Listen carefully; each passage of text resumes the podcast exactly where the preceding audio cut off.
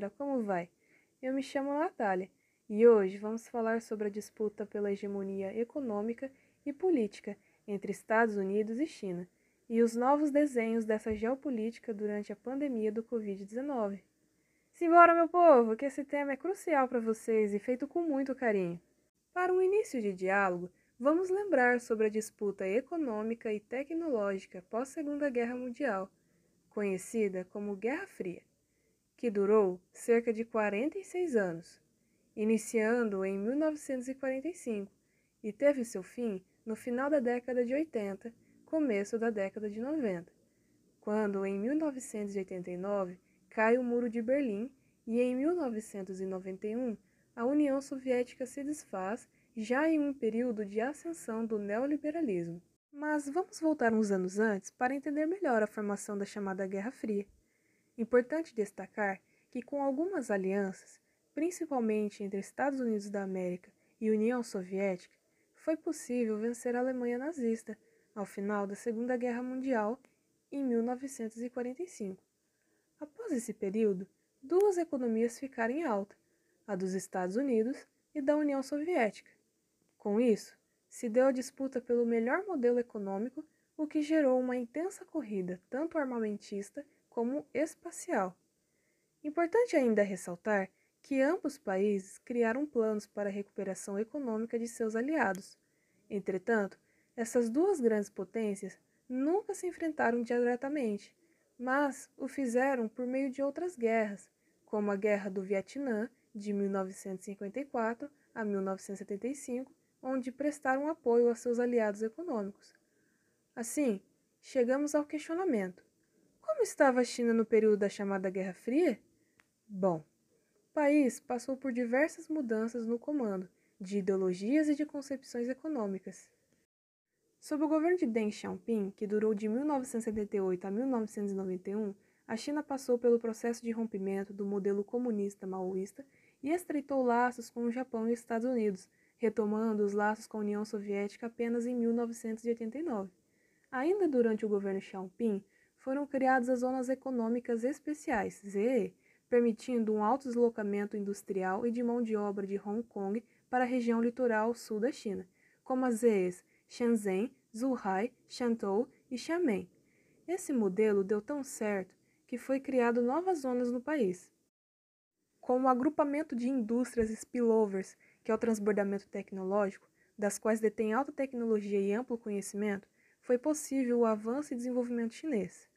Com a ascensão do neoliberalismo a partir da década de 80, os Estados Unidos despontou como um país imperialista de economia hegemônica, ou seja, como a maior potência econômica mundial.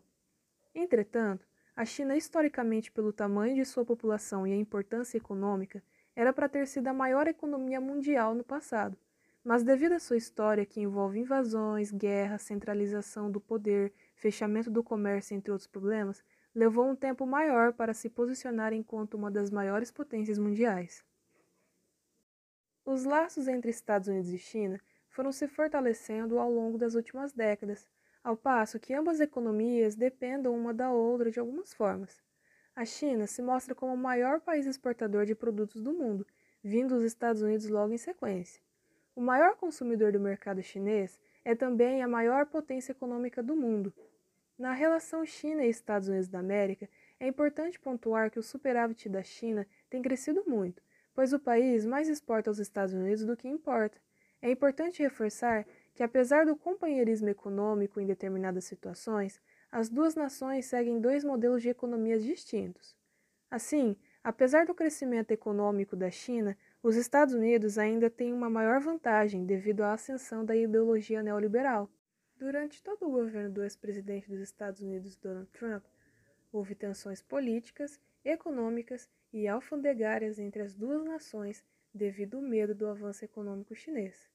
O governo americano ainda criticou a China sobre cyberataque, coerção econômica e de regime autoritário. Atualmente, a inteligência artificial e a tecnologia 5G são disputadas pelas duas nações sendo esse um dos motivos de comparação entre China e Estados Unidos como uma nova era da Guerra Fria. Entretanto, Vale destacar que não há alianças como as que foram formadas durante o mundo dicotômico bipolar.